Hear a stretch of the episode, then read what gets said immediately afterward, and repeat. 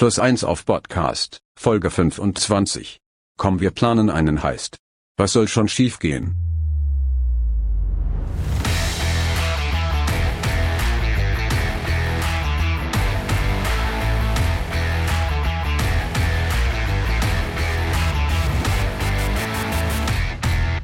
Moin und herzlich willkommen bei Plus 1 auf Podcast, unserem kleinen Rollenspiel-Stammtisch rund um das Thema Horror. Wir, das sind Maurice. Guten Abend. Und ich bin Arne. Heute haben wir uns ein Thema rausgesucht, äh, das wir schon seit einer ganzen Weile machen wollten, nämlich das Thema Heist. Was heißt das denn, Maurice? Ähm, wir sprechen über äh, Rollenspielabenteuer, die sich halt um ein ja, Einbruchsszenario in welcher Form auch immer, Oceans 11, sowas in der Art halt drehen. Genau. Der deutsche Begriff, weiß ich nicht, was ist denn das offizielle Raubüberfall oder so? Das, das, äh ja, aber ich finde Raubüberfall, da kann ich mir auch vorstellen, wie einer versucht, irgendwie so ein äh, Geldtransport irgendwie zu überfallen. Weißt du, das ist. Ja, wobei das, das zählt ja auch dazu. Aber wenn wir sagen heißt, das hat so ein gewisses je ne sais quoi, ne? Dann denken wir an elegante Gentleman Thieves eher als Natürlich. eben an die Leute, die jetzt mit einer Brechstange dann irgendwelche Wachleute kaputt prügeln. Das stimmt. Genau. Genau, wir wollen überlegen, naja, warum finden wir solche Filme halt irgendwie cool? Mhm. Und ähm, was gibt es da so für Elemente?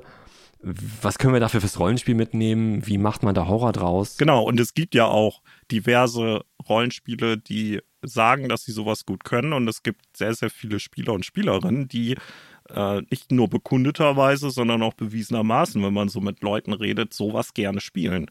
Wir reden natürlich dann nicht nur über Heists oder Überfälle äh, aller Art, sondern äh, wir verbinden das Ganze mit dem Thema Horror und gucken mal, ob das überhaupt sich gut verknüpfen lässt und wenn ja, wie. Bevor wir das machen, müssen wir uns aber natürlich dann erstmal angucken, wie so ein Heist funktioniert und äh, warum der überhaupt so cool ist. Ja, bevor wir hier jetzt noch alles weiter äh, verraten, würde ich sagen, ab ins Thema. Alexander? Ab ins Thema. So, Heist. Was ist denn ein Heist? Wie, wie würdest du das jetzt definieren? Also der Heist ist für mich, wenn ich das versuchen würde runterzubrechen, ähm, abgesehen davon, dass es in irgendeiner Form äh, eine äh, Nee, nicht mal, ne? Also man denkt als erstes, ja, das ist ja dann irgendwas Kriminelles, ne? Also irgendeine Form von Überfall, äh, die, die Charaktere oder dann natürlich die Spieler in dieser Form wollen irgendwas haben, was ihnen nicht gehört und was man nicht so einfach kriegen kann. Und äh, müssen das dann irgendwie äh, trickreich machen oder komplexe Hürden überwinden. Äh, aber ich glaube, dass man das sogar noch weiter runterbrechen kann, weil mir fallen auch auf Anhieb 17 Beispiele ein für Heists, die nichts damit zu tun haben, dass äh, die Akteure Kriminelle sein müssten. Und deswegen würde ich eher sagen, das Grundsatzprinzip für uns jetzt im Rollenspiel für ein Heist ist, die Spieler agieren primär und reagieren eher nur auf Impulse, die sie selbst ausgelöst haben. Und das ist ja für viele Runden und Systeme vielleicht nicht der Normalzustand. Okay, ja gut, das, äh, wenn du jetzt aber so erzählen würdest, ich will ein Abenteuer machen mit euch, liebe Spielrunde, in der ihr nur reagiert, dann würde ich dann nicht direkt einen Heist vermuten, weißt du? Nee, nee, und das, das war ja andersrum. Die Spieler agieren. Bei äh, Entschuldigung, Ver Verzeihung, Verzeihung, ja, ja, so, so, so wie du es sagst, ne? Aber dann würde ich da jetzt halt nicht äh, erwarten oder davon ausgehen, dass dann jetzt quasi so die Aufgabe sein wird, naja, Machten heißt. Also. Ja, gut, das ist ja hier eh der, der, der, der Spielleiter-Podcast, der Geheime. Deswegen, das würde ich den Spielern ja nie so verraten. Also alle Spieler, die jetzt das gehört haben, ist, äh, bzz, es hat, äh, ist nicht. Ähm, Nee, einfach nur so vom Nachdenken. Ne? Das heißt, mhm. ist ja was, das, das kommt von denen hoffentlich. Äh, ich als, mhm. als Spielleitung möchte denen das gar nicht präsentieren, wie die das zu machen haben. Ich möchte denen gerne Optionen geben und mir dann angucken, wie die mich überraschen äh, und, und die Spielwelt, in der wir spielen. Ja, aber das kannst du ja, also klar, wenn das jetzt im Rahmen von einer vielleicht bestehenden Kampagne oder im Rahmen von so einem äh, über mehrere Abende Abende gehenden Kurzabenteuer, One-Shot, wie auch immer du es jetzt nennen willst, auf einmal zu einem Heist halt kommen, super. Aber ich würde es halt trotzdem irgendwie so als Pitch halt trotzdem, äh, habt ihr mal Lust, einen Heist zu spielen? Oder irgendeiner hat gerade mal wieder von, keine Ahnung, Ocean's Eleven oder irgendeinem so Film hat erzählt und dann, boah, geil, so ein Abenteuer, lass uns mal spielen. Klar, also das, das finde ich jetzt das würde ich schon, das halt so Ja, auf jeden Fall. Nein, das würde ich schon auch nennen, gerade wenn man das jetzt nicht in eine laufende Kampagne einbettet, wo man es ja vielleicht nicht groß ankündigen müsste. Äh, sondern so, wir spielen jetzt heute und nächste Woche einen Heist. Klar, das sagt Mhm. man dann auch, weil das löst ja dann hoffentlich auch in der Spielerschaft so ein paar Impulse aus.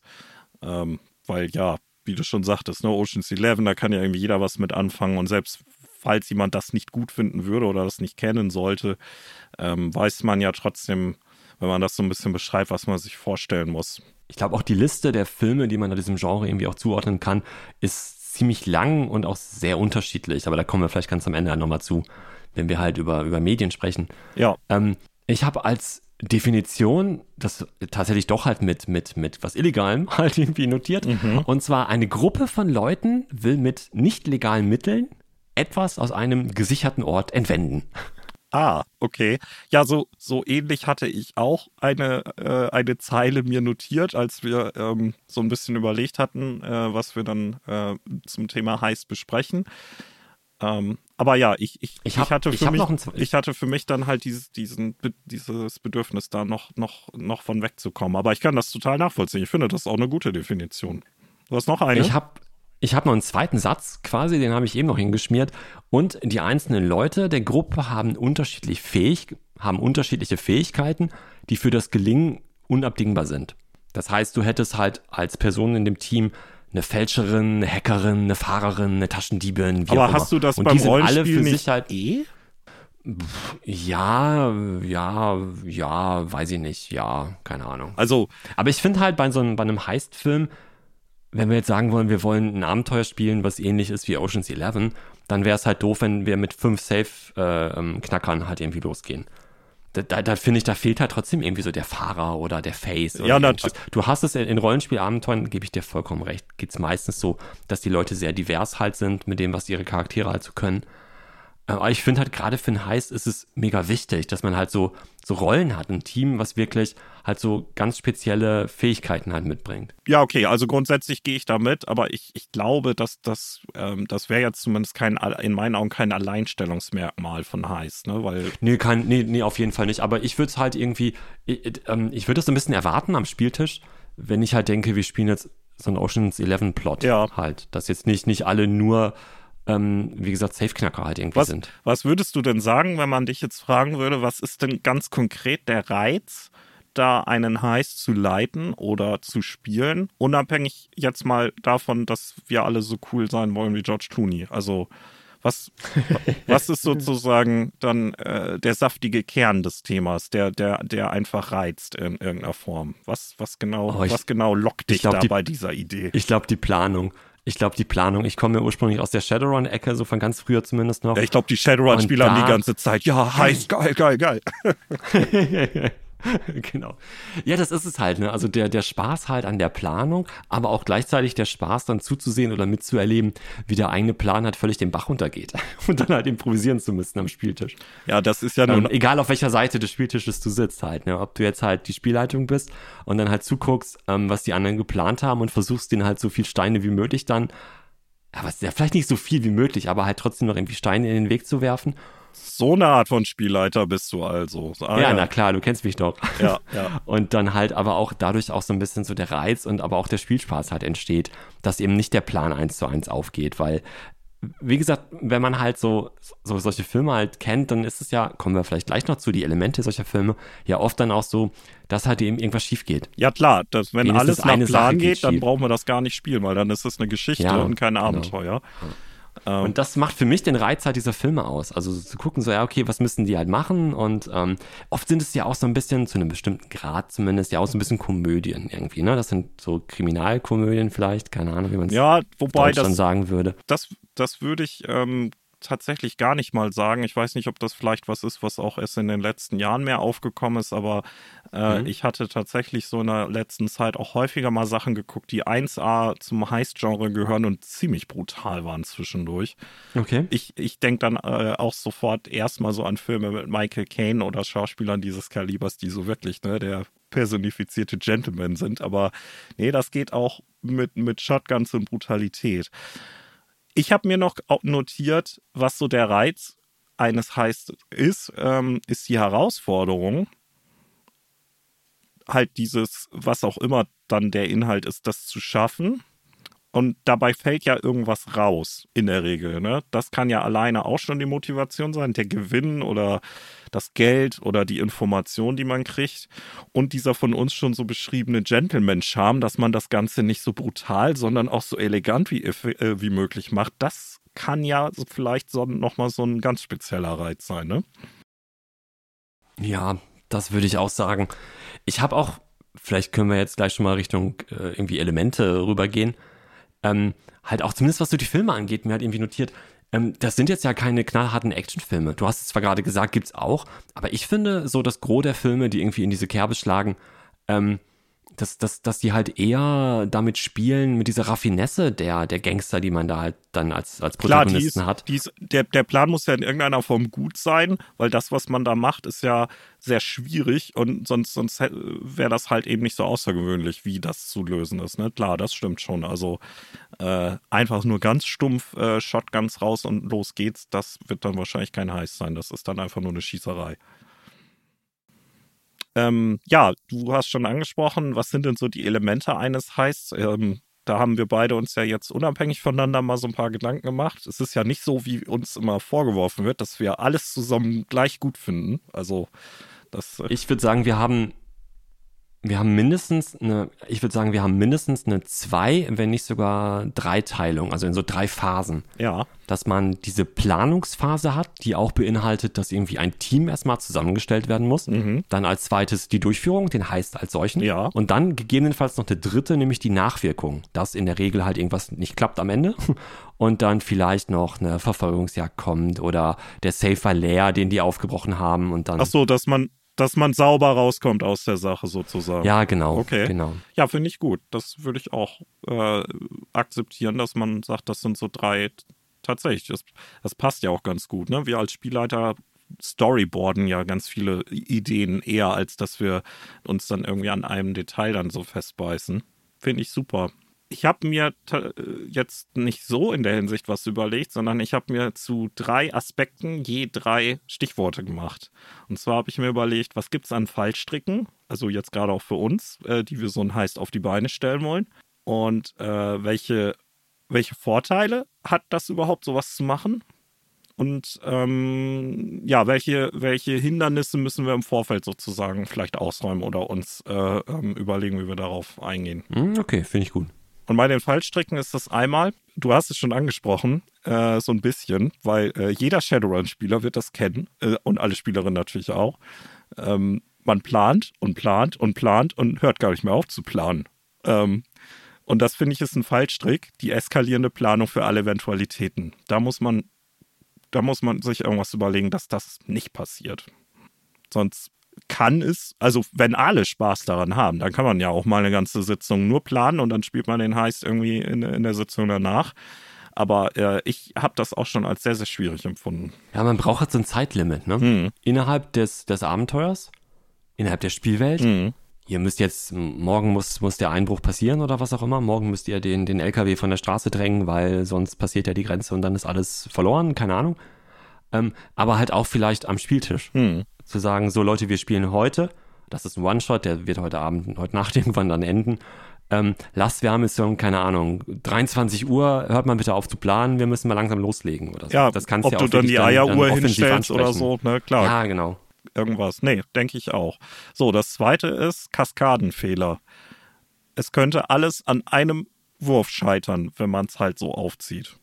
Das kennen sicher alle Shadowrun-Spieler und wahrscheinlich alle Rollenspieler auch, dann ähm, ne, macht mal alle einen Stealth-Wurf oder so und dann verkackt einer und wie, wie, wie, und dann ist der Alarm.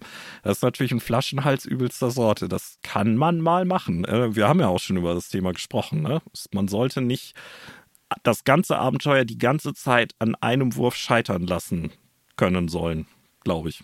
Habe ich das jetzt richtig ausgedrückt? Ich bin verwirrt. Ich gebe dir recht, einerseits. Aber ich finde es jetzt nicht schlimm, wenn irgendwas halt schief geht. Es soll natürlich nicht so laufen, dass wirklich der eine Wurf alles komplett zum Scheitern bringt.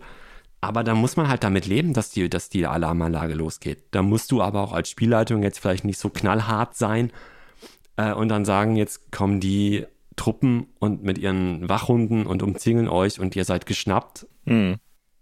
ihr wurdet geschnappt? Egal, ihr wurdet geschnappt und ähm, der, der heißt, äh, der Auftrag ist, äh, ist, ist schief gegangen. Ja. Da müssen die halt irgendwie, keine Ahnung, improvisieren halt. Ja. Wir, wir haben ja noch das, das jetzt springe ich schon wieder, wir haben auf der Liste noch den Punkt ähm, Systeme und Mechaniken. Jetzt greife ich mal zu so einer Mechanik schon direkt. Du kannst ja auch halt irgendwie mit Rückblenden arbeiten oder den Leuten Rückblenden Natürlich, natürlich. Aber mir ging's mir ging's vor allen Dingen darum, dass man halt das nicht so aufziehen sollte, dass man äh, sozusagen für alle drei Schritte, die die dann in der Anlage oder wo auch immer dieser Heiß stattfindet, dann irgendwie 18 Würfe machen müssen, weil dann ist das so, einfach ja, eine statistische ja. Wahrscheinlichkeit, dass der der der Safe-Knacker und nicht der der Fassadenkletterer ist, das einfach nicht gut kann. Ne? Und ähm, das war einfach nur so ein bisschen so mit, mit Blick auf Spielleitungen, die da vielleicht äh, dann nicht dran denken würden, dass man da auch einfach aufpassen muss, nicht alles an diesem einen Wurf schon ganz früh im Abenteuer aufzuhängen, weil Gelegenheiten, die Leute in Schwierigkeiten zu bringen, bieten sich massenhaft. Da kann man auch noch ein bisschen warten. Vielleicht solltest du dann auch nicht äh, Idee jetzt einfach nur vielleicht an, in der Stelle generell nicht den Schleichenwurf abverlangen, auch wenn gerade geschlichen wird. Mhm. Sondern einfach davon ausgehen, hey komm, die können einfach alles schleichen und gut ist. Ja. Aber dann halt irgendwie so einen Schleichenwurf vielleicht verlangen, wenn es am Ende ein bisschen brenzliger wird und die halt irgendwie sich in der großen ähm, Küche des Hotels irgendwie verstecken und dann alle mal Schleichen würfeln, dass auch keiner ihr, oder vielleicht ist Schleichen die falsche Fertigkeit dann, aber dass du halt nicht äh, im Dunkeln gegen so einen Turm von gestapelten Tellern stößt und es dann scheppert oder so. Ja, oder wenn es Meta-Ressourcen gibt, wie Rückblenden oder Bennys oder so, dass man dann ja. sagt, hier könntet ja. ihr hier einsetzen, dann braucht ihr nicht würfeln, aber dann verbrennt ihr jetzt schon mal ein bisschen. Ne? So kann man ja dann so ganz langsam die Daumenschrauben anziehen. Ja, die Eskalationsspirale da schon mal. Äh, ja, genau. genau. So, und das dritte, was ich hatte, war, das ist dann speziell was für Spielleitungen und Runden, die sehr, sehr spielleitungsfokussierte Runden sind, äh, wo und das ist auch gar nicht als Vorwurf gemeint. Äh, ich habe auch mal so Tage, wo ich auch jetzt äh, einfach mich gerne mal ein bisschen berieseln lasse und dann will ich auch einfach nur meinen Zwerg spielen, der irgendwie ein paar Orks verkloppt und lass den Rest der Welt mal so ein bisschen hinplätschern. Und jetzt geht's um was, wo die Spieler am besten das Zepter mal selbst in die Hand nehmen sollen. Das kann ja für beide Fraktionen am Tisch, sage ich jetzt mal so platt, äh, kann das ja ungewohnt sein, wenn man das so vorher vielleicht noch nicht so oft gemacht hat da müsste man dann auch als Spielleitung dann den Leuten sagen, hier, das ist jetzt sozusagen eure Spielwiese. Ne? Wenn ihr mir nicht äh, sagt, was ihr machen wollt, dann wird das nicht klappen, weil ich erzähle euch nicht, wie ihr da reinschleicht. Und die Spieler müssen auch wissen, ja, okay, ne, dann müssen wir uns hier vielleicht mal aus dem Fenster lehnen, weil da kommt jetzt kein NSC, der uns erzählt, wie das alles funktioniert. Du könntest einen NSC machen, der denen erzählt, wie es funktioniert. Das ist die eine Lösung. also, nein, du, könnt, du könntest halt tatsächlich, schlimmstenfalls, wenn du echt merkst, die haben gar keine Ahnung, äh, und, und, und, sind irgendwie überfordert damit jetzt. Mag ja auch mal passieren. Vielleicht hast du irgendwie so ein Con-Abenteuer gemacht und sitzt da mit Leuten, die sagen, ja, geil, heißt, heißt, heißt. Und am Spieltisch merken alle, boah, irgendwie habe ich gerade überhaupt gar keine Idee, ich stehe völlig auf dem Schlauch ähm, dann kannst du ja zur Not irgendwie einen, einen, NSC irgendwie haben, der sagt, ja, aber denk dran, ne, die, was macht ihr eigentlich gegen die Wachhunde da im Garten oder irgendwas, ne? Ist jetzt richtig dann mit dem Soundfall, ich weiß, ja. aber so als absoluten Notanker. Ja, nee, klar, das, ähm, aber, das stimmt, das stimmt. Aber was ich wichtig finde, ist halt, ähm, geht vielleicht so in die Richtung, jetzt nicht NSC, aber in die Richtung des Problems, das du aufgeworfen hast, ähm, dass ich finde, gerade bei so einem Heist-Abenteuer sollten ist es wichtig, dass sich alle, dass alle am Spieltisch sich in der Welt auskennen. Oh ja, das finde ich einen guten Einwand. Also äh, zumindest halt, oder oder in dem Setting oder oder in dem Rahmen, in dem das Abenteuer gespielt wird. Ne, das ist total genau. Und ich meine jetzt gar nicht, ich meine jetzt gar nicht zwingend irgendwie alle Regelmechaniken kennen oder so. Ne, wie würfel ich jetzt irgendwie, um eine Bewachungskamera zu überlisten oder sowas. Aber einfach zu wissen, dass es die Möglichkeit gibt, dass es da Überwachungskameras gibt. Ja. Oder dass es vielleicht wieder Blick auf Shadowrun vielleicht totaler Standard ist, dass irgendwie jede scheiß Imbissbude eine Überwachungskamera da hat oder keine ja, Ahnung. Ja, wenn dann ein Spieler sagt, was, was ist denn die Astralebene und alle am Tisch so ne, das wäre schlecht. aber dass du halt aber auch als Spielleitung, wenn du halt merkst, ja, okay, die haben jetzt irgendwie nicht, nicht bedacht, dass da irgendwie, keine Ahnung, Metalldetektoren am Eingang sein werden. Mein Gott, und die sind bis an die Zähne bewaffnet unter ihrem Smoking und wollen sich da jetzt auf die Party schleichen. Ähm, dann lass da einfach keinen Metalldetektor stehen. Oder wenn wir beim Thema Rückblenden sind, dann sagst du, naja, jetzt müssen wir mal eine nutzen, weil. Punkt, Punkt, Punkt. Ja, genau, ja, genau. Ja. Also, also genau, kommt euch da ein bisschen entgegen auf der irgendwie so halt, aber es ist nicht verkehrt, wenn die, die Spielrunde sich auch einfach gut auskennt. Ich denke auch, dass äh, gerade zu Beginn, dann sollte man lieber die Schranken erst aufmachen und sie dann hinter den Charakteren und den Spielern schließen und dann äh, sozusagen so einen kleinen Hexenkessel aufbauen, aus dem sie sich dann erstmal wieder befreien müssen, äh, anstatt dass sie gar, gar nicht erst reinkommen. Das wäre blöd. Und du als Spielleitung solltest dich aber auch andererseits auskennen mit den Dingen, die die Charaktere können. Denn wenn du jetzt ja. irgendwelche Spielfiguren hast, die, sagen wir mal, du hast ein Fantasy-Setting oder Urban Fantasy und irgendeiner kann zaubern oder hat Psy-Kräfte oder so. Oder hat einen Feed oder irgendeinen besonderen Gegenstand oder ja. was auch immer. Ähm, der, der oder das Ding dann irgendwas äh, völlig derailed, was du dir dann doch als, das ist das große Hindernis am Ende überlegt hast oder so. Ja. Keine Ahnung, die müssen irgendwie aufs Dach kommen und einer sagt, ja, ich kann ja fliegen. Und du, und du denkst, ach shit, das habe ich gar nicht gewusst, dein Charakter kann fliegen, ja. dass eben äh, ne, sowas halt nicht passiert. Ja, wie, wie oft ist der Bösewicht in DOD-Runden ab der mittleren Stufe dann irgendwann entkommen, weil die Spielleitung gesagt hat, Kacke, die haben ja so viele gute Zauber, der ist ja jetzt gleich geliefert. ja, der, der teleportiert ja. sich weg. Ah, ah, da habe ich aber einen Zauber. Ja, der hat den anderen Zauber. Mhm. Ist das so? Ja, nee, guter Einwand. Sollte man, äh, sollte man zumindest ähm, gut genug Bescheid wissen. Das ist auch ähm, tatsächlich einer der Vorteile von so einem Heistplay, die ich mir aufgeschrieben habe, dass das auch eine Chance ist, äh, in so ein Setting tiefer einzusteigen. Weil angenommen, man spielt jetzt als Runde gemeinsam Shadowrun und keiner kennt sich so richtig aus, weil keiner ein Veteran ist. Ähm, dann ist das ja aber eine Gelegenheit zu sagen, okay, wir machen das mal und wir eignen uns alle dafür auch ein bisschen Wissen über das Setting an. Oder wenn eine Situation kommt und einer sagt, Moment, war da nicht mal irgendwie auf Seite 17 irgendwie Astralebene und alle so, oh ja, stimmt. Und und hinterher, nach diesem Heist, wissen alle viel mehr über die Welt Bescheid und haben vielleicht noch mehr Bock, das zu spielen, ne? Ja, stimmt, ja. ja Finde ich gut. Ja. ja. Und aber so ganz am Anfang bei der, bei der Überlegung, so was als Spielleitung, du überlegst den Abend, so worum könnte es gehen und so weiter. Du brauchst halt irgendwas, was gestohlen oder besorgt, organisiert, wie auch immer werden muss. Irgendein MacGuffin, irgendein Artefakt, was du, wie auch immer du es nennen willst. Ja. Und du brauchst halt eine Location, wo es hingeht. Wenn es voll simpel wäre, einfach irgendeinen auf dem Supermarkt, im Supermarkt irgendwie niederzuknüppeln, um den, den, das Artefakt aus der Tasche zu klauen, dann brauchst du halt keinen Heist dafür. Die müssen halt irgendwo im Idealfall irgendwo einbrechen oder sowas halt, ne? Mhm. Also finde ich jetzt. Ja, ja, das stimmt. Und ich hätte gern, als Spieler hätte ich dann, glaube ich, gern einfach eine Karte ich will, also wenn ich jetzt wieder, ich bin ja Shadowrun geschädigt, aber ich hätte dann gerne Karten, Blaupausen, am besten. Zentimeterdicke Stapel an Karten, wo ich irgendwie drin rummalen kann, vielleicht sogar, keine Ahnung, weißt du, dass ich halt irgendwie von dieser Location, um die es geht, wo wir rein müssen, einfach mir halt das könnte ja auch eine Aufgabe im Abenteuer dann sein, wie komme ich an solche Karten ran. Ja. Ähm, aber halt trotzdem einfach eine Map habe, wo, woran ich halt irgendwie planen kann. Und dann, und dann leite ich jetzt eine Runde, wo das alles nur surreal ist, weil die Charaktere sind alle Persönlichkeiten im Kopf eines Individuums und der Heist findet irgendwie im Traumland statt. Und das ist alles ganz abstrakt, da gibt es überhaupt keine Karten. So, jetzt kommst du. Ja, ich hasse dich, so einfach ist das. Na okay, gut. Nein, aber ich kann ich kann Nein, auch da würde ich irgendwie nicht. Dann male ich halt eine Karte von den Hirnwindungen. Ja. Irgendwas, äh, ich will eine Karte, los. Ich kann das aber nachvollziehen, weil so eine Karte ist natürlich auch und, oder irgendein Stück Papier, wo man was skizziert. Das kann ja sogar auch nur der Handlungsablauf sein. Ne? Okay, du lenkst die Wachen mhm. ab, dann kommt er durch den Lüftungsschacht, macht die Alarmanlage aus. Ähm, währenddessen sind die zwei mit der Uniform schon am Lieferanteneingang, werden von dem reingelassen, der den Wachmann rein, ausgeschaltet hat. Und dass man halt einfach planen kann, alle alle können drauf gucken, das liegt in der Mitte des Tisches und gleich hast du so einen kommunalen Charakter, ne? Das finde ich auch. Mhm, ja, ja finde ich gut, ja.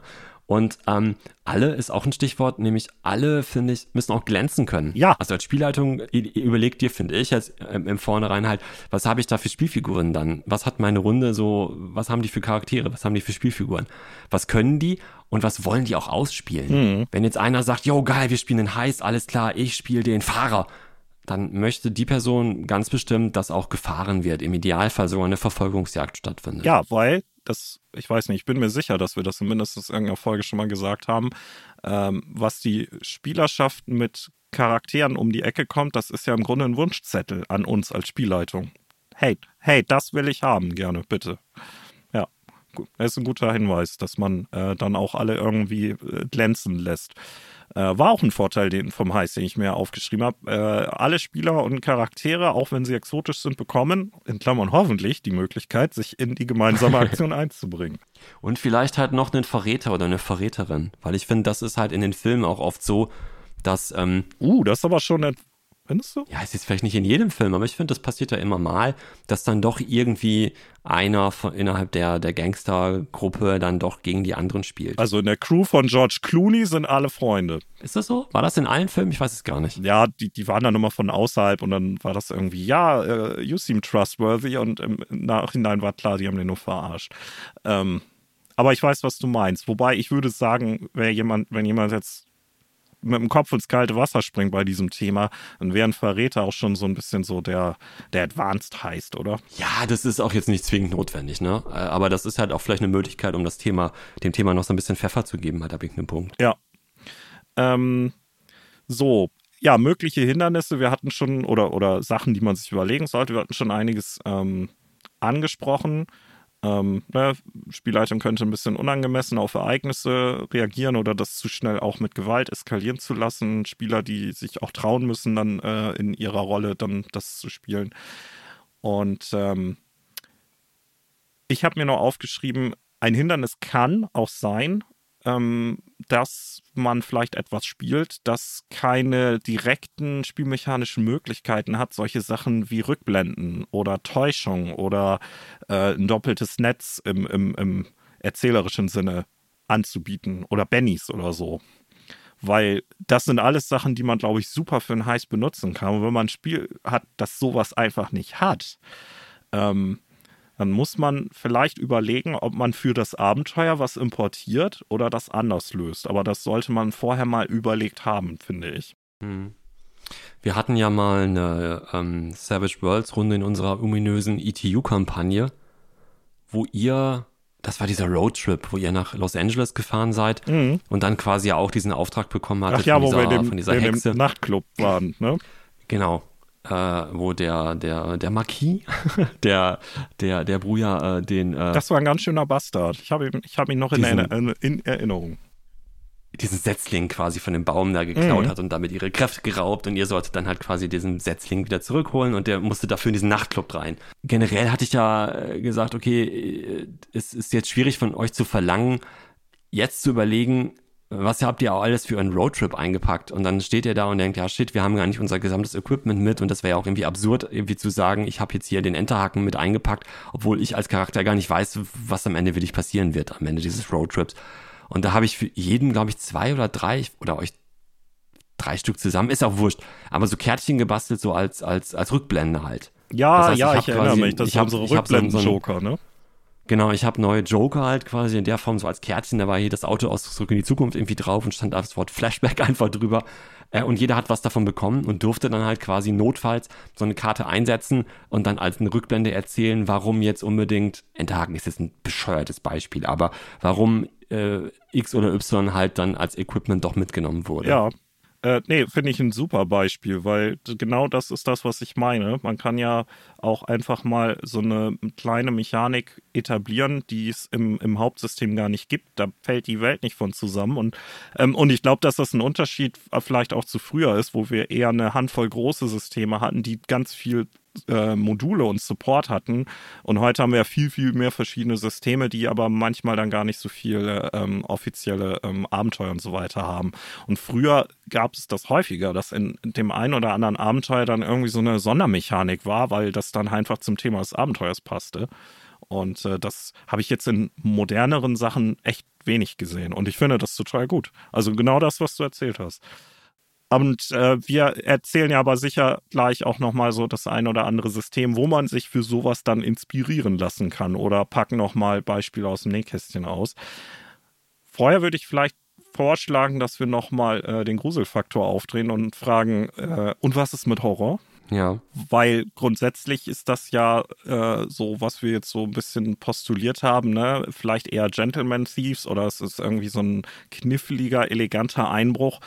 Ähm, was hat denn das mit Horror zu tun? Weil Horror ist ja, das haben wir ja selbst auch definiert, häufig eher Isolation und äh, Kontakt mit dem anderen. Und jetzt geht es aber um so eine ganze Gruppe, die dann auch in irgendwas einsteigt, wo wahrscheinlich auch ein paar Wachen rumlaufen oder so. Ähm, das äh, fühlt sich ja so auf den ersten Blick gar nicht so an, als wenn man das gut verknüpfen könnte. Ne? Das geht, ne? Wir haben ja immer Horror definiert oder versucht zu definieren als, wir brauchen ein Grauen in der Handlung, das ist eine Gefahr, mhm. die sollte idealerweise irrational oder wieder natürlich sein, dass man sie halt mit den, äh, dem in der Welt Bekannten dann nicht erklären kann. Genau. Und ideal natürlich auch sowas wie Hilflosigkeit oder Kontrollversucht, Kontrollversucht, hm? oder Kontrollverlust und halt auch Stichwort Isolation. Aber meinst du nicht, gerade dadurch, dass wir diesen Heist jetzt haben, der an einem bestimmten Ort stattfindet, dass dadurch und vielleicht noch mit Zeitdruck gekoppelt, wir vielleicht auch diese Isolation darüber so ein bisschen steuern können? Also die Spielfiguren können ja ähm, vielleicht, wenn sie irgendwo einbrechen müssen halt, und das muss genau heute Nacht passieren, dann sind die da in dieser abgelegenen Villa halt irgendwo und dann können die halt da nicht weg und können auch nicht das Handy zücken und mal eben Hilfe holen. Oder klar, okay, wenn sie es nicht. genau, dann und das ist ja auch vielleicht völlig okay, wenn wir sagen, okay, wenn wir das ein bisschen mit Horror bespielen wollen, ähm, das Thema, dann müssen wir bei den Locations einen Einschnitt in Kauf nehmen oder dann bietet sich das an, das da und da zu machen und eben kein heißt in einer äh, vollbesetzten Mall äh, mittags, wo dann Millionen Leute da rumrennen wo man dann sonst vielleicht auch einen Heist machen könnte mit irgendwie ne, gefälschten Identitäten und so weiter und dann tauchen nachher alle hoffentlich in der Menge unter. Äh, da würde dann Horror vielleicht nicht so richtig funktionieren. Das wäre dann eher einfach äh, irgendwie, ja, was wäre das denn dann, wenn da irgendwie so ein Tentakelmonster dann losgeht? Wäre das, glaube ich, einfach nur Weltuntergang. ich, ich glaube, man könnte das vielleicht noch so zweiteilen in, du spielst halt einen Heist, ähm, in dessen Kontext Übernatürliches und Horror erstmal nicht bekannt sind. Mhm. Und auf der anderen Seite halt dann ein Heist in einer Welt, wo zumindest oder zumindest für die, für die Spielfiguren Übernatürliches und Horror bekannt sind. Ja. Also du hast ein Team, das geht halt irgendwo rein, muss irgendwas klauen und dann passiert da der Horror. Ja, genau. Ich habe mir das nämlich auch so notiert. Ich habe zwei Fragen untereinander. Erst Horror, dann heißt oder erst heißt und dann Horror? Also das ist im Grunde das, was du auch gerade postuliert hast, glaube ich. Ähm. Ja, also ne, wenn du, wenn du, wenn der Horror, also man weiß, dass es Übernatürliches gibt und man weiß, dass es Horror gibt. Du spielst jetzt eine Cthulhu-Kampagne und die Spielfiguren müssen jetzt, ähm, weiß ich nicht, bei einer, müssen jetzt bei einem Kult, bei einem Kultanführer in dessen Villa halt einbrechen und einen Folianten stehlen. Mhm. Weil damit der sein Ritual oder was auch immer halt nicht durchführen kann. Oder die brauchen das selbst. Oder, oder stehlen und ein gefälschtes Ding hinterlegen, wo ein kaputtes Ritual ist, damit die sich gleich selbst erledigen, wenn die das versuchen. Zum Beispiel, genau. Das heißt aber, unsere Spielrunde muss jetzt irgendwo einsteigen und sich halt ein heißt, oha, äh, ein Plot, äh Quatsch, ein Plot, ein Plan überlegen, ähm, wie kommen wir da rein, was brauchen wir dafür und so weiter und so fort. Und schon hast du so ein Heist-Abenteuer ja. oder so ein Heist-Plot. Ja. Dann halt irgendwie in deiner Spielwelt mit, der, mit den Spielfiguren, die wissen, dass es halt, ähm, ja, Kultisten und Tentakelmonster und so weiter halt gibt. Ja. Und dann kommen natürlich auch Kultisten und Tentakelmonster vor oder andere Monstrositäten oder Geistererscheinungen, Dämonen, was auch immer es halt gibt. Das heißt, wir haben hier was, ein Heist, der halt in einer ganz doof gesagt, Horrorwelt oder in einer Welt, in der es den Horror halt schon gibt und der Horror bekannt ist, halt dann passiert. Ja, nee, finde ich ist auch ein schönes Beispiel, da habe ich sofort viele Bilder vor Augen. Und das Gegenteil wäre ja dann vielleicht, keine Ahnung, so ein Special Forces Team, das in so einen entlegenen äh, UdSSR-Bunker äh, eindringt und äh, da läuft dann aber so ein Experiment rum und ähm, jagt dann äh, die Leute durch die Anlage oder so. Ne?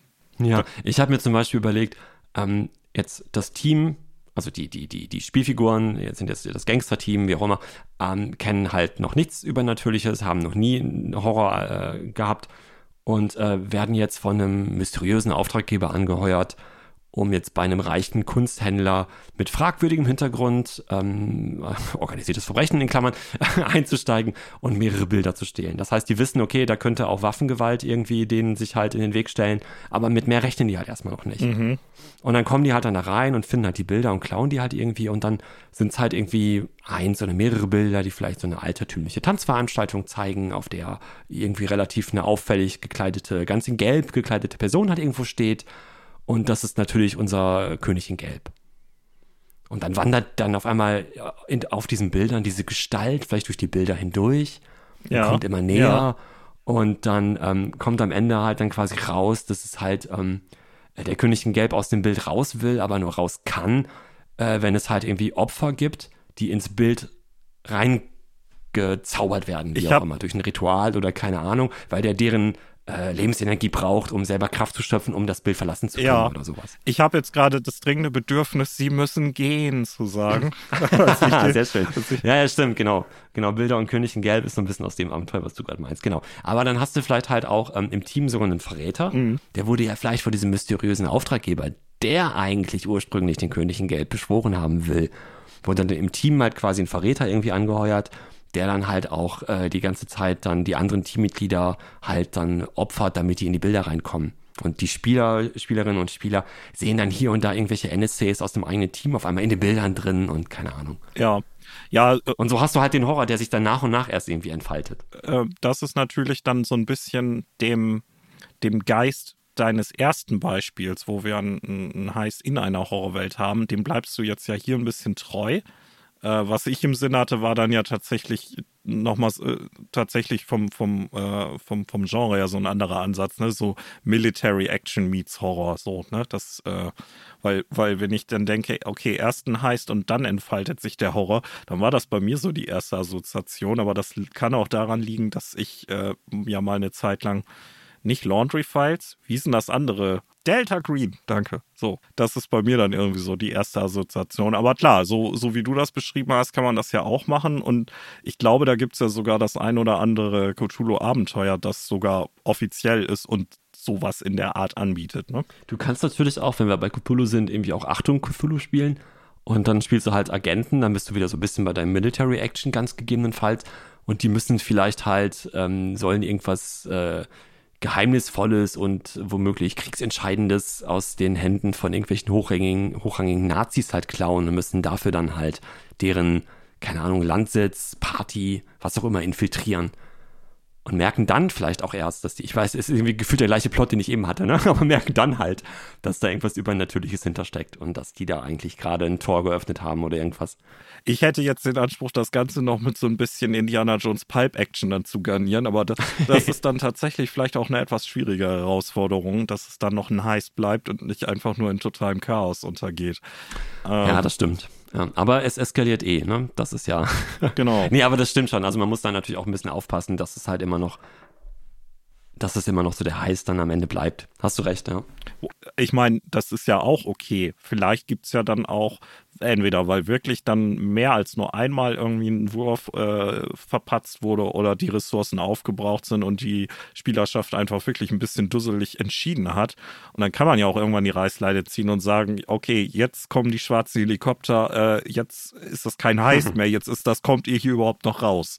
Ne, das klar, irgendwann denke ich, ist das dann auch okay. Ähm, es sollte halt nur nicht zum Dauerzustand werden, Klammer auf Shadowrun, Klammer zu. ist ja tatsächlich auch so ein bisschen das Klischee, ne? Äh, ich weiß nicht, ob das immer noch so ist, aber das kenne ich von früher ja noch so, dass du in Shadowrun, du planst ganz lange, aber eigentlich wird sowieso alles schief gehen. Insofern packst du lieber nochmal zwei Gewehre mehr ein.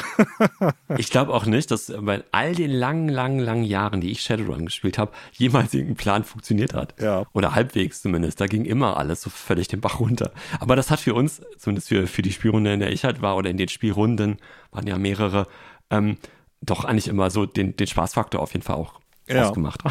Aber mir ist gerade noch ja. aufgefallen, während wir beide so ein bisschen äh, Beispiele für mögliche Heiß-Szenarien in und um äh, Horror herum aufgelistet haben. Das ist ja dann auch etwas, was tatsächlich nur in einem sozialen Setting klappt, ne? Der, äh, wenn du jetzt mit, keine Ahnung, zwei Spielern eine ganz kleine Runde intensiv machst und das wäre eigentlich jetzt um irgendwie ein, ein Wendigo-Monster in den Wäldern gegangen, während die angeln wollten und so, ähm, ja, da kann man kein Heist machen, ne? Hm, schwierig, schwierig. Das, also wüsste ich jetzt gerade nicht, außer du etablierst noch andere Charaktere. Ja, ne? noch andere Spielfiguren und dann hast du halt, dann dürf, darf die Spielrunde halt jeder irgendwie drei, drei Figuren verkörpern oder so. Genau.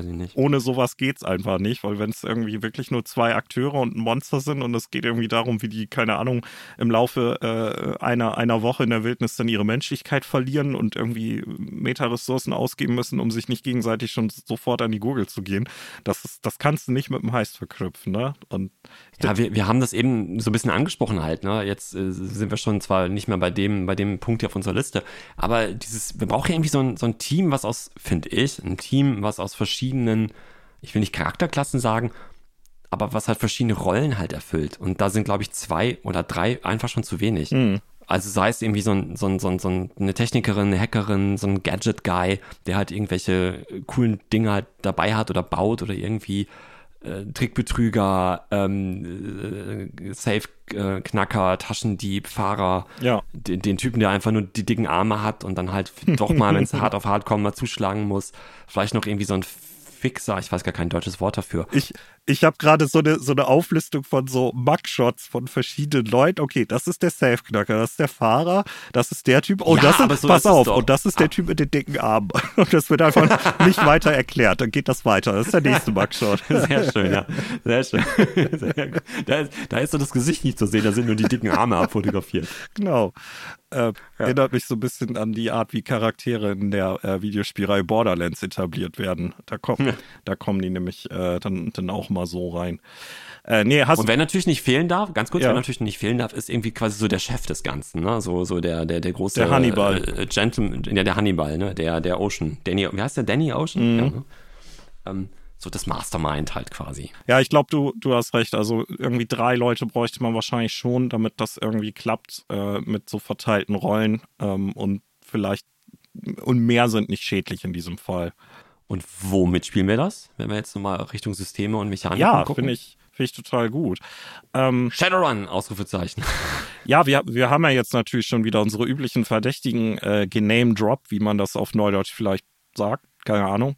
Ähm, wiederhole ich jetzt nicht alle, aber äh, ich, ich, ich glaube tatsächlich, wenn man halt ein ganz, ganz kleines bisschen experimentierfreudig ist, nicht im Sinne von ich importiere exotische äh, Indie-Mechaniken, sondern auch einfach narrativmäßig, dann kann man ein Heist mit allen Systemspielen, die es gibt, also allen klassischen Rollenspielsystemen, allen großen, allen.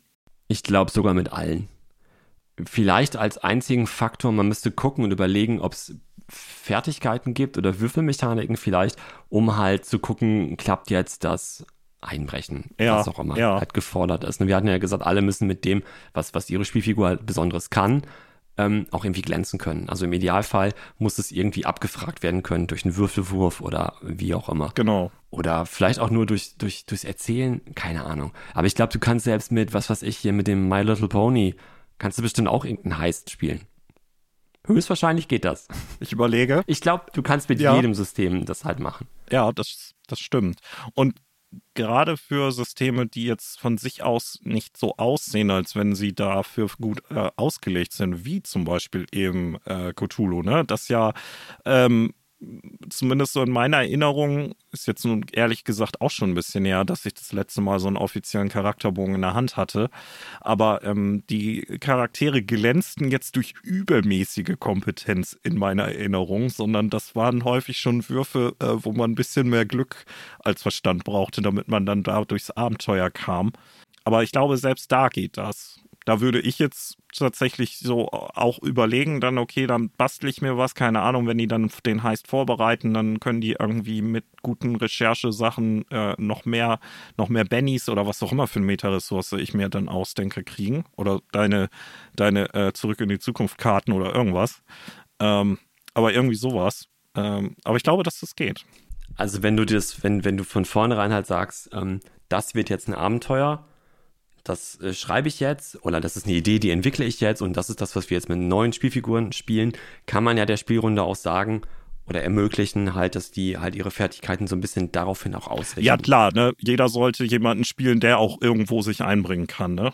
Auf jeden ja, Fall. Wenn wir jetzt wieder Beispiel, irgendeiner will den Fahrer oder die Fahrerin halt spielen, dann kann die Person natürlich halt auch viele ähm, Fertigkeitspunkte halt auf das Thema Fahren und was auch immer dafür notwendig ist, ähm, halt verwenden. Mhm. Wenn du aber natürlich sagst, was hatten wir vor, vor zwei Folgen, diese Professionalitätsfolge. Ja. Da hatten wir als Beispiel für Cthulhu irgendwie Taxifahrer, Opernsängerin und Anthropologin oder so, glaube ich, als, als das Ermittlerteam. Wenn die jetzt zusammen einen Heist machen müssen, dann bringen die höchstwahrscheinlich von sich aus jetzt nicht Unmengen an Fertigkeiten oder viel Fertigkeitspunkten mit auf Dinge, die halt für ein Einbruchsszenario irgendwie wichtig sind. Ja. Ähm, wie machst du das denn da? Gibst du denen noch irgendwelche NSCs an die Hand oder Möglichkeiten, einfach sich mit Equipment auszurüsten oder keine Ahnung? Aber ich glaube, selbst das kriegst du halt hin. Ja, weil da würde ich den Heist ein bisschen anpassen und dann eben nicht das klassische, wir müssen den Safe knacken Ding, was keiner von denen gut kann, sondern das müsste hm. schon was sein, wo man denkt, ja, okay, das würde eigentlich total lustig passen können, wenn sie das überleben. Das äh, fällt in deren Kompetenzbereiche. Äh, und ja, ein bisschen Hilfe können sie kriegen. Aber ich würde das mit den NSCs bei so einem Heist echt sparsam einsetzen, weil ich, da, ich, ich, ich persönlich hätte da immer ein bisschen die Angst, dass ich den, den Spielern mögliches Spotlight wegnehme die sollen mit ihren verrückten Ideen um die Ecke kommen und nicht von einem NSC aus der Patsche gezogen werden, weil das ist deutlich weniger lustig. Aber klar, wenn die dann irgendwie den, den, den äh, Safe-Knacker, der schon lange in Rente ist, suchen und dann versuchen zu überreden, hier, wir haben ja noch den einen Job, du musst mitkommen und der so, äh, so, ja, das kann ja lustig sein. Aber gut, das ist ja unabhängig vom System. Also wir sind. Das heißt, aber es heißt, ganz kurz dazu noch, also man, man sollte halt aber auch ähm, die, äh, die, die, das, das Level halt quasi, das heißt, anpassen an das, was die Charaktere halt können, was die Spielfiguren können. Mit der Taxifahrerin und der, der Anthropologin sollte man nicht in die geheime Militärbasis oder in das äh, private Anwesen, das irgendwie von einem Security-Dienst äh, bewacht wird, rein, denke ich. Das wäre. Du willst als Spielleitung ja halt auch verhindern, genau, du willst als Spielleitung ja auch verhindern, dass halt die Spielrunde sagt, oh, das können wir nicht. Genau. Das machen wir nicht. Das schaffen wir nicht. Ja, genau. Das, das, das wäre auf jeden Fall wichtig. Nee, in, tatsächlich, da sollte man ein bisschen skalieren. So von der Narrative her, dass das, oder dass das zumindest sinnvoll erscheint, warum die das jetzt trotzdem machen müssen und eben nicht die Polizei rufen können. Äh, ne, war ja auch so ein Thema, was wir schon mal hatten. Und im System, ja, genau. wenn es jetzt eins ist, was mit Leveln oder mit irgendwelchen anderen skalierenden Gegnerarten spielt, dann muss man die natürlich auch ein bisschen anpassen. Gerade wenn man mit so äh, einer Gruppe von, wie hatten wir das genannt, Average Joes äh, spielt. Nee, aber ich denke, dass grundsätzlich geht das in allen Systemen, ne? so Sachen wie D&D, da kannst du dann natürlich äh, angepasste angepasste äh, Gegner nehmen. Übrigens, D&D, äh, das ne, ist ja immer so unser 0815 Fantasy-Beispiel. Ich glaube, dass äh, mindestens jeder zweite Dungeon Crawl eigentlich auch ein Heist sein könnte. Also da muss man gar nicht viel machen. so gesehen schon, ne? Ja, das stimmt. Ja, so gesehen schon. Ja. Was eigentlich mit Dragon heißt? Wie viel Dragon, wie viel Heist steckt eigentlich im, im Dragon Heist drin? Drachenraub heißt es ja so ganz ja, doof, wie ich finde, auf Deutsch. Ja, finde ich auch nicht so gelungen übersetzt. Ähm, ich, ich würde tatsächlich sagen, nicht so viel, wie man das gerne hätte. Beziehungsweise man muss ein bisschen mehr selber noch als Spielleitung reinbuttern, finde ich, als die Packung, äh, die Verpackung das sozusagen verspricht. Da ist Potenzial drin. Aber äh, ja, man muss, man muss ein bisschen, man muss ein bisschen nachfüttern. Das ist jetzt nicht so die rundum sorglos Sandbox fürs Heisten, finde ich. Hm. Ähm, mag sicher Leute geben, die das anders sehen. Äh, ich weiß, wir haben es noch auf der Bucketlist. Wir haben es ja nur mal äh, eine Sitzung, glaube ich, ne? Und dann sind wir nie weitergekommen. Und äh, es ist ja und ich glaube, das war 2000, weiß ich nicht. Stand da schon eine Eins noch? Ich, ja, irgendwann spielen wir das auch nochmal weiter. Genau. genau. Aber Systeme waren wir ja. Es gibt ja tatsächlich, wie für alles im Rollenspiel, gibt es ja spezielle Sachen für genau das, was man haben will hat sich dann irgendwann schon mal hingesetzt. Und fürs äh, Herumheisten ähm, gibt es auch spezielle Systeme.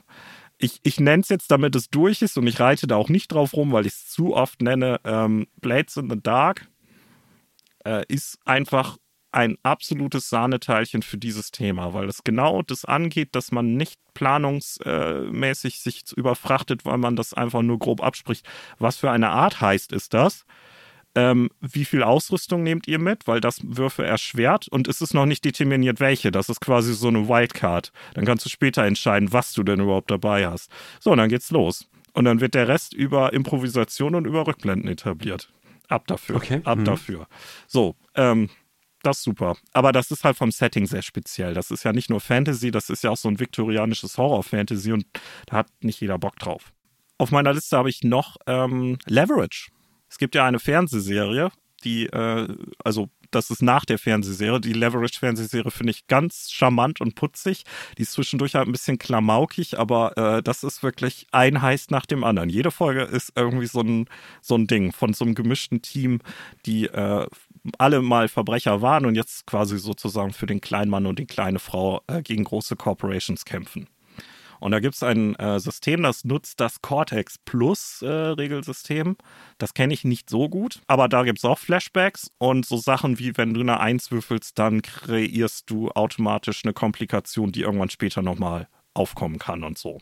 Okay. Und äh, das ist auch äh, sehr regelleicht und äh, hat meines Wissens auch einen guten Ruf, aber es kennt kaum jemand. Hast du noch irgendwas? Äh, nee, leider nicht. Also ich habe hier einfach nur stehen, geht mit allem. Das tu, also das tut's ja auch tatsächlich. Aber ähm, ja, was ich noch auf der Liste habe, äh, auch etwas, was ich gerne mal spielen möchte, habe ich selbst noch nicht, ist äh, Dusk City Outlaws. Das ist so ein Box-Set-System äh, mit äh, ganz vielen Karten und äh, wo die Regeln auch so in verschiedene Heftchen für die Spieler, äh, Spieler und die Spielleitung aufgeteilt sind. Und das ist auch darauf ausgelegt, dass man das ohne stundenlange Vorbereitung relativ zeitnah spielen kann. Äh, die, äh, das Artwork vorne drauf hatte mich direkt angesprochen, weil das vom Stil her es hatte sich mich so ein bisschen an, keine Ahnung, Disneys äh, Tangled, äh, wie es heißt auf Deutsch, verföhnt oder so. Äh, hatte mich das ja, das ist so eine, interessiert so eine ganz schlimme Übersetzung, ja. äh, hatte das mich äh, so ein bisschen daran interessiert. Also es ist auch ein bisschen humoriger Gentleman Thief-artiger und ähm, das ist genau das. Du musst halt äh, Heists durchziehen und äh, dann natürlich am Ende davonkommen.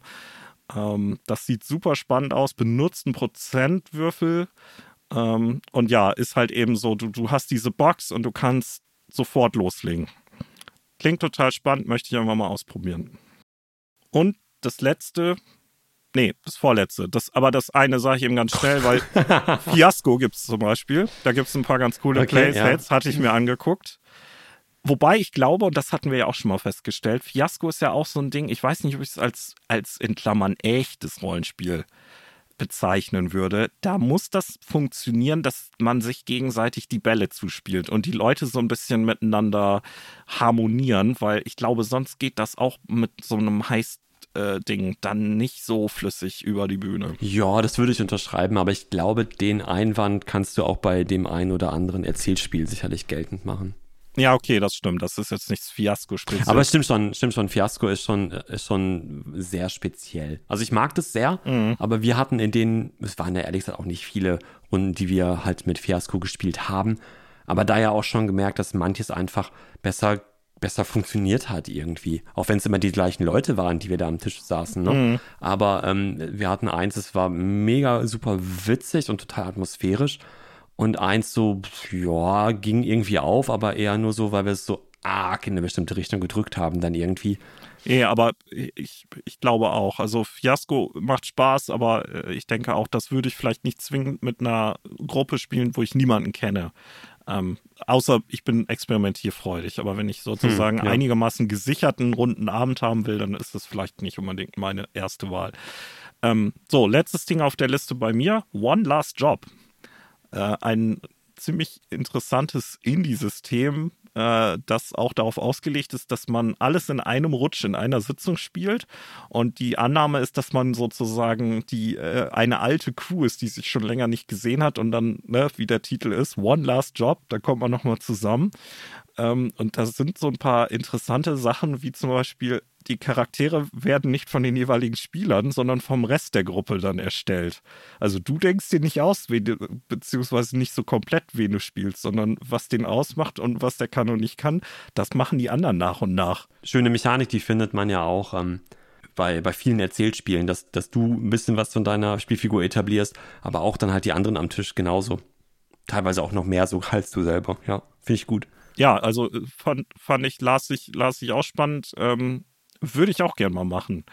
Ähm, weil das gerade auch, dass es eben darauf ausgelegt ist. Da, das, das spielt man in einem Go und dann, ähm, und dann ist gut. Äh, und dann kann man natürlich nächstes Mal wieder das spielen, aber dann macht man halt eine neue Crew. Ähm, und äh, ja, also, und das ist nur eine kleine Auswahl, ne? Also es gibt noch viel, viel mehr. Ähm, wie, wie in allen Belangen, wenn es um Rollenspiel geht und man irgendwas Nischiges sucht. Äh, wenn man lange genug äh, Zeit für Recherche aufwendet, dann findet sich was. Ja, ja, ganz bestimmt. Jetzt haben wir so ein bisschen was zu Systemen gesagt. Ein ähm, paar, ein paar Mechaniken hatten wir eben auch schon gesagt. Ne? Du hast gesagt, Bennies, also irgendeine, irgendeine Währung im Spiel, dass die Spielrunde was ausgeben kann, um halt irgendeinen Würfelwurf oder irgendwas nochmal zu wiederholen. Oder halt irgendwas, äh, Rückblendenkarten. Ich glaube, ich mache da mal ein Foto von und leg das bei der Folge mit bei, irgendwie. Ja. Ähm, sowas. Genau. Aber vielleicht halt auch erstmal als eine Mechanik halt irgendwie Zeitdruck. Ist jetzt nicht richtig so eine Regelmechanik, aber finde ich halt fürs fürs Gelingen, glaube ich, von so einem Heist-Plot auch wichtig, dass die Leute halt auch wirklich ähm, innerhalb der des, des, des, der, des, innerhalb des Plots halt dann auch wirklich ähm, in einer bestimmten Zeit irgendwas halt machen müssen. Finde ich absolut gut und richtig. Das hast du ja auch in unserer Idion noch häufiger genutzt, um äh, so ein bisschen Pacing zu betreiben. Ne? Du hast ja diesen kleinen Wecker dann immer hingestellt, ohne Batterien, aber dann immer manuell den Uhrzeiger zwischendurch mal vorgedreht, damit wir wissen, uh, uh, wir haben ja nicht ewig Zeit. Und ich finde, das kann man super hier einsetzen. Und je nachdem, was für ein System man spielt und wie granular das ist, könnte man sogar dann auch sagen, okay, je, ne, wenn ihr jetzt, keine Ahnung, in äh, das Anwesen einbrecht und dann kommt ihr irgendwie in den Keller und so und dann ist da nochmal die, die härtere Absicherung und die Kameras sind nochmal extra abgeschirmt und so, dass mit fortschreitender Zeit die Schwierigkeit der Proben auch zunimmt. Weil, ah ja, weil, weil die Idee. Gefahr immer größer wird. Ne? Da muss Mhm. man natürlich ein bisschen mit Gefühl rangehen, dass man es nicht viel zu schwierig dann macht, aber Mhm. ähm, wenn wir D&D spielen würden, ne? dass man sagt, äh, hier, keine Ahnung, wir haben hier so eine, so eine Clock und äh, keine Ahnung, der heißt, der hat so sechs Phasen und für jede Phase äh, wird die Probe, egal was ihr würfelt, wird um einen schwieriger. Ja, ich glaube, dann kommen die schon ein bisschen ins Schwitzen, die Leute. Bei Savage Worlds gibt es ja auch noch die Mechanik der Dramatic Task, ähm, dass du halt in einer bestimmten Zeit, in einer bestimmten Anzahl von Runden, ähm, eine bestimmte Anzahl von Erfolgen schaffen musst, um eine Aufgabe zu lösen. Ja, genau, das ist ja so eine, so eine Skill-Challenge, ne? Richtig. Ja, genau. Und ich, und ich finde, das bietet sich halt gerade auch für so ein Heist-Abenteuer an, wenn es zum Beispiel ans, was weiß ich, ans Hacking oder ans Knacken des Safes halt irgendwie geht. Dass es vielleicht eben nicht nur der eine Würfelwurf ist, Mhm. sondern dass halt dann der Safe-Knacker, die Safe-Knackerin dann, keine Ahnung, irgendwie aus zehn Würfen irgendwie acht Erfolge halt braucht. Und die macht halt nicht zack, zack, zack, zack, zack, zehn Würfe nacheinander, so, hab nur sieben, hat nicht geklappt, schade, Schokolade. Sondern dass du vielleicht auch halt ein bisschen mehr Story und Atmosphäre drumherum hast, dass die halt vielleicht den dritten Wurf erst machen kann, wenn XY halt auch noch passiert ist. Dann, wenn der Hacker erst im ganzen Haus das Licht ausgemacht hat, dann kann die Safe-Knackerin halt erst irgendwie, oder den Strom abgeschaltet hat, dann ist halt bei diesem Super Safe halt vielleicht erst irgendeine so Mechanik da drin halt irgendwie deaktiviert und dann kann die Safe-Knackerin halt äh, den, den, den nächsten Wurf machen, weil sie jetzt halt quasi im System des Saves halt eine Stufe weiter Ja. gelangt ist oder irgendwie sowas. Ne? Ja, auf jeden Fall. Ähm, Finde ich. Dann, dann, dann ist doch nicht alles abhängig von so, ich mache jetzt den einen Wurf, du machst den anderen, okay, wir haben unsere Aufgabe erfüllt. Ja, genau. Dann, dann ist das nämlich in so eine Narrative eingebunden. Ähm, ich habe auch noch eine, eine Mechanik äh, na, nicht aufgeschrieben, aber ich habe mich dran erinnert. Ich weiß nicht, vielleicht mache ich mich jetzt unbeliebt, weil ich bin ja selbst ein Verfechter, dass man ähm, als Spielleitung immer ehrlich ist mit den Spielern. Außer es gibt gute Gründe, es nicht zu sein. Ich habe nämlich schon einmal meine Spieler verarscht mit einer Fake-Mechanik, die überhaupt mit nichts verbunden war. Und die hat für ganz schön Sorgenfalten am Tisch gesorgt.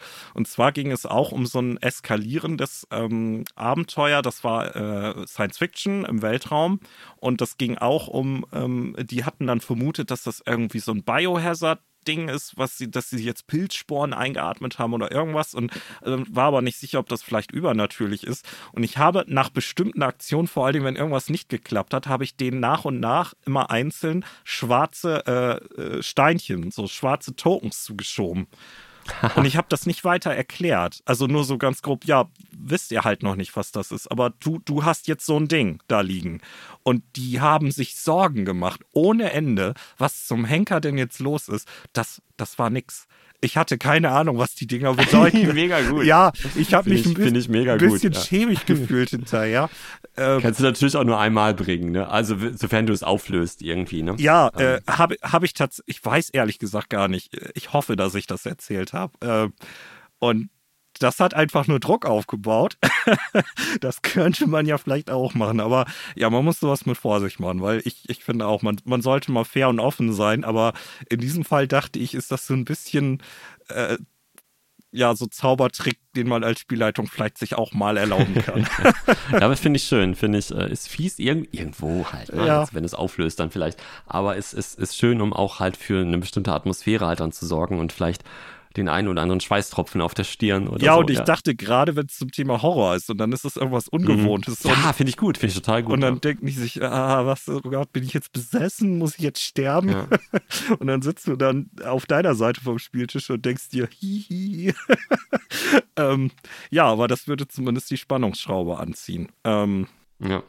Ich habe noch ähm, eben, als du äh, das Beispiel gebracht hast mit äh, die, die Spielrunde schleicht über den Flur und irgendwie einer verkackt den Stealth-Wurf, habe ich überlegt, vielleicht als Mechanik, ist jetzt eine sehr unausgorene Idee, aber an der Stelle vielleicht das Erzählrecht abzugeben und die, die anderen am Spieltisch zu bitten, zu sagen, okay, ähm, der Wurf hat jetzt nicht funktioniert, irgendwas, der eine, die eine poltert jetzt laut da auf diesem Flur, wo gerade geschlichen wird, aber warum klappt es trotzdem? ah, ja. Das. Ist natürlich jetzt doof, weil dann kannst du am Ende sagen, warum würfeln wir überhaupt noch, wenn wir eh immer erzählen dürfen, wie es trotzdem klappt. Vielleicht darf das jeder nur einmal machen, dann hast du auch wieder so ein Token, das jeder ausgibt. Ja. Aber dass dann halt vielleicht die, die Spielrunde selber, äh, die Spielerinnen und Spieler oder einer, eine aus der Runde dann äh, sagen muss, okay, und sich etwas überlegen muss, warum jetzt dann gerade ähm, noch was anderes passiert oder dass die Spielfiguren irgendwas noch mit dabei haben, um jetzt dann doch irgendwie sich da aus der Affäre ziehen zu können. Finde ich als Idee gut und das kann man ja hart limitieren. Vielleicht kann das jeder der anwesenden Spieler und Spielerinnen nur einmal im Abenteuer machen, ne? Feierabend. Das wäre, das ist vor allen Dingen dann auch eben etwas, was man recht einfach erklären und verstehen kann, ohne dass ähm, das dann spielmechanisch zu komplex wird. Ne? Da muss man ja vielleicht auch aufpassen, ähm, da, weil es gibt ja auch so Sachen, keine Ahnung, mit was für Würfeln man spielt, wenn das dann ein Würfelsystem ist. Ähm, kann man ja auch sagen, wenn es schwieriger wird, dann nimmst du jetzt einen kleineren Würfel. Äh, ne? Wenn du, keine Ahnung, sonst mit einem W10 würfeln würdest, dann nimmst du jetzt einen W8 oder so, äh, weil es schwieriger ist. Ähm, das, es gibt Systeme, wo sowas geht und welche, wo sowas nicht funktioniert. Aber zum Beispiel in Savage Worlds wird das ja sogar passen. Ne? Da könnte man ja sagen, Ja, genau. Ja, stimmt. Ne, genau. irgendwie ja. der, der, das, der, das übernatürliche Grauen, was hier gerade ist, äh, das setzt euch allen zu. Ähm, alle, alle Würfelgrößen sind um einen verkleinert, bis ich was anderes sag. Ja, das, ähm, das ginge ja. Ja, Ich glaube, wenn man ein bisschen drüber nachdenkt, kannst du halt auch bestimmt jedes System irgendwie noch so ein bisschen tweaken oder halt solche Mechaniken einfach mit an den Spieltisch bringen. Ja, Und das passt jetzt nicht, nicht zu jeder Art von Abenteuer, aber gerade für so ein Heist finde ich das nicht verkehrt, sowas auch noch da jetzt dann zu nutzen. ja, der von mir ja schon öfter zitierte D&D-Guru äh, Matthew Colwell, der, der hat das auch schon öfter gesagt. Alle, Spiel, alle Spielleiter sind auch Spieldesigner. Äh, Da kommt man gar Mhm. nicht drum Ja, um stimmt. in irgendeiner Form. Und äh, ja, ich denke auch, jetzt so beim Thema Heist, ähm, baut man ja so eine Mini-Sandbox auch auf. Ne? E- Selbst wenn das in einem etablierten Setting äh, in einer laufenden Kampagne ist. Äh, für diesen Heist ist das ist dann der Fokus des Abenteuers dann irgendwie mal ganz eng. Da ist dann jetzt egal, was in Hongkong ist. Wir sind jetzt gerade in New York und müssen hier diesen Kram durchziehen. Ähm, Ich habe, ich widerspreche mir jetzt so ein bisschen mit dem, was ich eben von wegen Zeitdruck, ja, wobei vielleicht kann man den Zeitdruck da auch mit reinnehmen. Aber ähm, wo du gerade das Wort Kampagne sagst, man könnte natürlich auch aus dem Heist selber so eine kleine Kampagne machen. Jetzt nicht irgendwie, wir spielen drei Jahre lang den Heist, so meine ich es nicht. Aber dass man sagt, und jetzt sind wir fertig und dann wird der Edeka renoviert und wir kommen nicht mehr an die Kasse ran. Nein. Nein, aber dass du halt vielleicht irgendwie, ähm, dass du in Abschnitte oder einzelne Abenteuer, kannst du dann nennen, wie du willst, aber ähm, es geht erstmal diese Planungsphase. Man muss vielleicht Dinge beschaffen, Informationen beschaffen, Gerätschaften beschaffen, das Team zusammenstellen und das selber sind einzelne Abenteuer. Ja, das kann und man dann machen. Ist der heißt ja. dann vielleicht dann so der das dritte Abenteuer erst oder der dritte Spielabend irgendwie. Die Gefahr, die ist nur so eine Idee, ist jetzt, ist jetzt vielleicht doof, aber weißt du? Nee, grundsätzlich finde ich die gut. Die Gefahr, die ich sehe, ist, dann baust du auch einen Erwartungsdruck bei dir auf, weil wenn der heißt, dann scheitert, ne? Äh, Dann ja, der scheitert doch eh. ja, aber wenn der, wenn der, Nein, aber ich weiß, was wenn du der meinst. doof ja, scheitert, klar, ne? Dann sind sozusagen Ja, drei stimmt. Abenteuer Ja. in Klammern für nix. Ähm, nee, aber natürlich. Ähm, oder, oder du musst quasi zwei Mini-Heists machen, um den einen großen zu machen, ne? Weil damit du dann erstmal irgendwie die, die Codekarten kriegst, die gefakten, äh, musst du dann erstmal da einsteigen dann musst du dir dann noch was besorgen und dann erst kannst du in die eigentliche Anlage rein. Oder so, ja, genau. Als wir Neon City Overdrive gespielt hatten, ne, hätte man ja auch sozusagen, bevor ihr da über rein könnt, hätte man ja jetzt noch irgendwie in äh, dann in Kowloon City, äh, äh, Kowloon Wall City, Entschuldigung, wo ihr dann da euch die Waffen geholt habt. Das hätte ja auch nochmal ein eigenes Abenteuer im Grunde sein können. Ja, aber wir hatten da Eskalation genug, fand ich. Aber das ist ein anderes Thema. das stimmt. Das stimmt. Äh, ja, wo wir gerade von Kowloon Wall City sprechen, dass es ja gar nicht mehr gibt und dass ich mir einfach nur geborgt habe, weil ich das im Internet irgendwo gesehen habe, weil das ja schon längst abgerissen ist. Äh, wir borgen uns ja auch aus anderen Quellen ganz viele Sachen und haben ja schon ein paar Filme genannt. Ocean's Eleven ist irgendwie so ganz prägnant auch in unseren Köpfen drin, aber wir sind ja auch Boomer. Äh, ich weiß nicht, ob das, ob, ob das die Jugend von heute, ob die doch überhaupt weiß, was das ist. Ähm, was gibt's denn noch an coolen äh, Inspirationsquellen äh, für, für einen Heist? Äh, oder Filme, Titel. Du hast natürlich äh, auch wieder ein paar Jahre schon alt, aber Inception ist ja auch ein Heist. Oh ja, und zwar auch so, ein- so ein bisschen, so ein bisschen Mindfuck, ne? Da bin ich ja sofort ganz Mhm. vorne mit dabei. Du hast recht. Ja, sehr schön. Ich hätte noch Rogue One auf der Liste. Ist auch quasi ein Heist letztendlich Ja. irgendwo. Ist, ne, ist jetzt ein bisschen speziell, habe ich extra deswegen hier notiert. Ähm, äh, Avengers Endgame ist auch ein Heist. Wenn die, die, wenn die da äh, Time Travel halt machen. Marvel-Liebhaber. Jetzt, was ist denn hier los? Ich, Jetzt geht's los, ne? Ja. genau. äh, ich habe äh, The Italian Job, der alte Mhm. wie der neue, wobei der neue ja auch schon Ja, 20 Jahre, glaube ich, alt ist, ne? stimmt, mindestens, ja. Ähm, ja, die genannte Leverage TV-Serie. Mhm. Und was gibt's denn noch? The Thomas Crown Affair. Auch einmal in alt und einmal in neu, wobei der neue auch schon älter ist. Aber den fand ich richtig gut, muss ich sagen, das Remake. Äh, zumindest habe ich es in Hm, guter Erinnerung. Pierce Brosnan und äh, Rini Russo. Äh, das war, das war schon ein fesches Paar. Ja. Ähm, jetzt, es, es geht um einen Heist, aber es hat jetzt, glaube ich, keine wirkliche Inspiration für unser Heist-Abenteuer. Aber ähm, Quentin Tarantinos äh, Reservoir Dogs fand ich jetzt mal einen ganz anderen Take auf den Heist. Denn der Heist ist einfach äh, zwischen zwei Szenen einfach passiert. Ah, ja, das ist, ich finde das auch eine interessante Idee, insofern, als dass man sich da so ein bisschen verschiedene mögliche Teamdynamiken mal angucken kann, ne? Und, und was passieren könnte, wenn man die dann unter Druck setzt und Sachen nicht so klappen wie gedacht. Ja, das stimmt, ja. Ähm, ich habe nicht alle Filme aus der Reihe gesehen, bei weitem nicht alle, aber bei Fast and the Furious gibt es ja, glaube ich, auch, ich glaube, im fünften Teil gibt es einen Heist und ich glaube danach auch nochmal. Äh, der, nicht- der fünfte war der, wo die die Safes hinter sich hergeschlurt haben durch äh, irgendwie Brasilien, da irgendwo Ja. eine Stadt, ne? Ja, den, das würde ich auch noch als heiß durchgehen sagen. Danach ist das, glaube ich, alles eher, eher großer Unsinn, der da passiert. Auf Netflix gab es doch jetzt irgendwie vor ein paar Monaten dieses äh, Army of the Dead Ja, mit dem, wie heißt dieser bescheuerte deutsche Schauspieler Schwe Schweighöfer? äh, Matthias Schweighöfer, ja. Ja, ne, der hat da, glaube ich, so mitgespielt, ne? Das war ja quasi auch so ein Heist in der zombie Ah, der war also leider- Der war der- echt nicht gut, der war echt Der war überhaupt nicht lame. gut. Der war lame. Aber ähm, das ist das Heist-Thema gewesen. Die mussten halt irgendwo in einen Bereich, der halt quasi schon abgesperrt war, weil da drin sich halt die Zombo, Zom, Zombo, die Zombo-Apokalypse. Zimbo, Zombo, whatever. Ist Simmo nicht eine Wurst? Ja, ja, genau, da rennen Eine so komische muti mutierte Würste rum und die Okay. Teewurst von Rügenweider ist auch noch mit dabei. Ist, ist, ist demnächst eine Netflix-Serie. Jetzt, wo wir es Ja, gesagt freuen wir haben. uns jetzt schon drauf, Ja. genau. Aber es gibt ja, ähm, wo ich das gerade sage, äh, Money heißt, äh, ist doch tatsächlich eine Netflix-Serie, die genau das thematisiert, was wir besprochen haben, die auch, äh, ich weiß nicht, ob die immer noch so gehypt wird. Ähm, Ich äh, bin tatsächlich dabei, die erste Staffel zu gucken und äh, das ist Okay. das ist super spannend. Ähm, Kenn ich gar nicht. das geht auch um so eine Gruppe verschiedenster Leute, die von so einem Mastermind zusammengeholt werden für so einen Heist. Und es gibt dann auch so ein paar Rückblenden und ähm, ja, diese typischen Tricks, weswegen du dann so äh, dann wissen willst, wie es ausgeht. Mittlerweile gibt es, glaube ich, irgendwie drei oder noch mehr Seasons, aber ich knabber mich gerade erst rein. Ähm, aber ist gut. Was gibt's denn noch? ähm, der Hobbit. Was?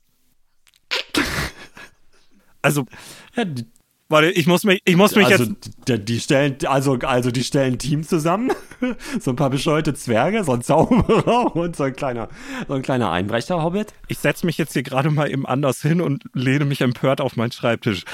Nochmal was? Findest du nicht? Jetzt lass uns mal überlegen, was tun die? Was machen die? Die Zwerge wollen halt äh, ihr Gold da quasi zurück. Mhm. Ähm, das heißt, es geht, es geht was, was die da irgendwie rausholen wollen. Es gibt was, wo die rein müssen. Und äh, ich weiß, das ist sehr weit hergeholt. Das ist mir schon klar. Ich wollte dich ein bisschen, äh, ja, ich glaube, ich, habe es geschafft. Mir fallen Und, leider äh, keine richtig stichhaltigen Ar äh, Gegenargumente ein und ich bin gerade total entsetzt, dass du leider irgendwie äh, krasserweise recht hast.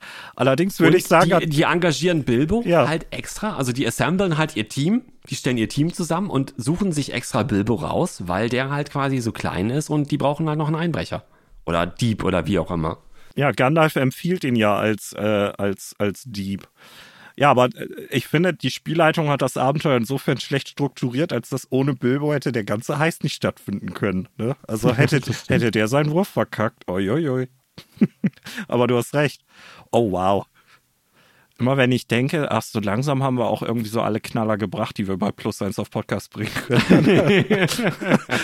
wow. Okay, das heißt, die heutige Folge ist die, wo wir rausgefunden haben, dass der Hobbit ein großer Heist ist. Ich glaube, ich brauche gleich erstmal einen Schnaps. Sehr schön. Ich glaube, wir beenden das Ganze jetzt, Oliver. Oder hast du noch irgendeinen schönen Film oder eine Serie oder irgendwas? Ähm, Oder ein Buch? Hast du ein Buch, ein Comic, Graphic Novel, irgendwas? Ja, tatsächlich mehrere, aber ähm, auch wenn ich ja häufig äh, gerne eher äh, lese oder gerade wenn es um Verfilmungen geht, dann die, ähm, die Vorlage besser finde, muss ich sagen, beim Thema Heist, glaube ich, ist es ein visuelles Medium, eher als ein literarisches.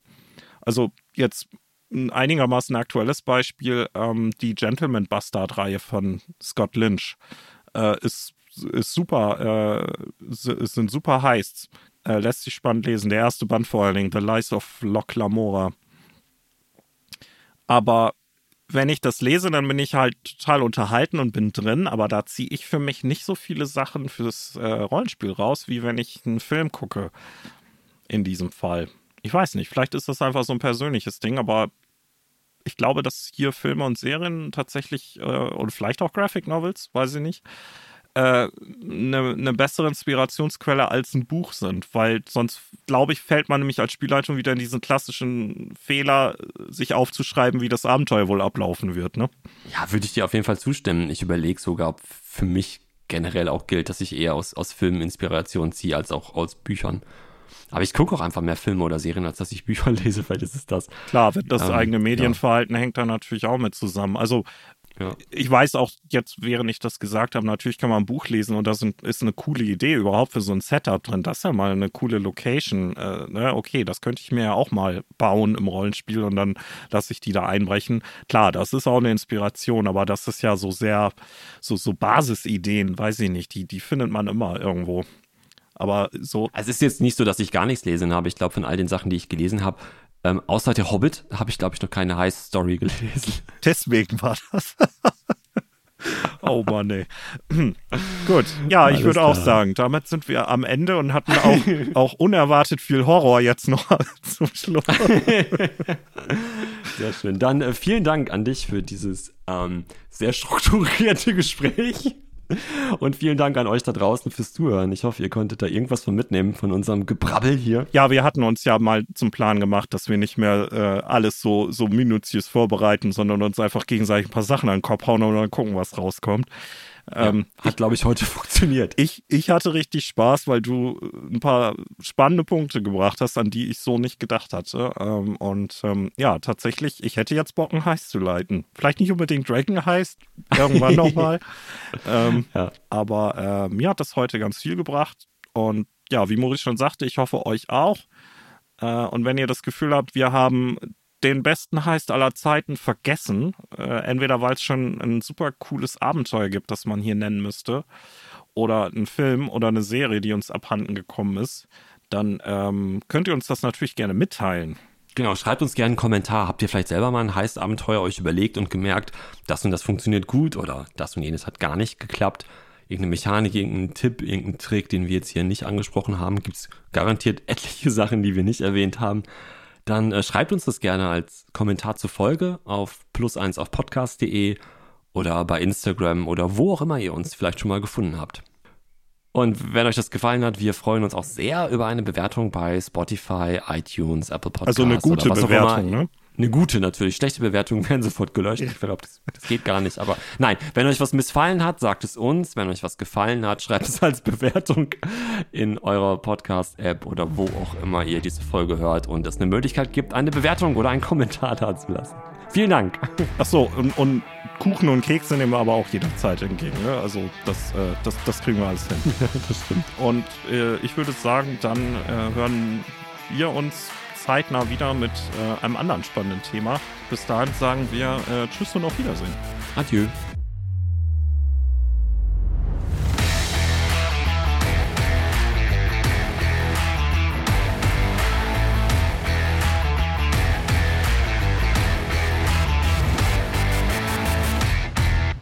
Ich habe irgendwie das Gefühl, dass wir eine Filmreihe vergessen haben, die da auch gut reingepasst hätte. Naja, fällt mir bestimmt noch ein. Oh, da ruft wer an.